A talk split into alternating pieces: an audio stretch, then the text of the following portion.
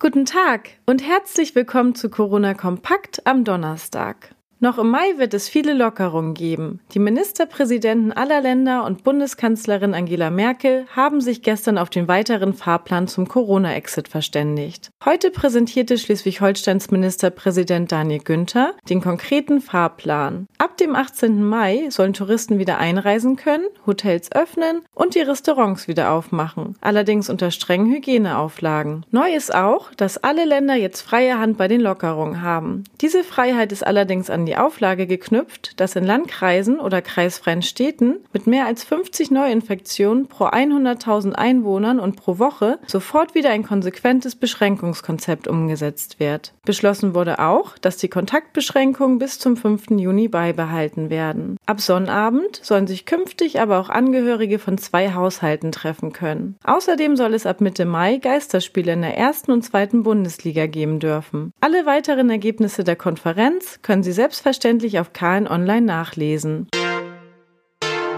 Seit gestern dürfen die Viertklässler in Schleswig-Holstein wieder in den Unterricht in ihre Schule gehen. Nach sieben Wochen Homeschooling freuen sich viele Schüler darauf, wieder ihre Freunde zu treffen und die Lehrer zu sehen. Nur eine Sache störte sie. Um sich nicht mit Corona zu infizieren, dürfen sie in der Pause nicht mit den anderen Kindern spielen und toben.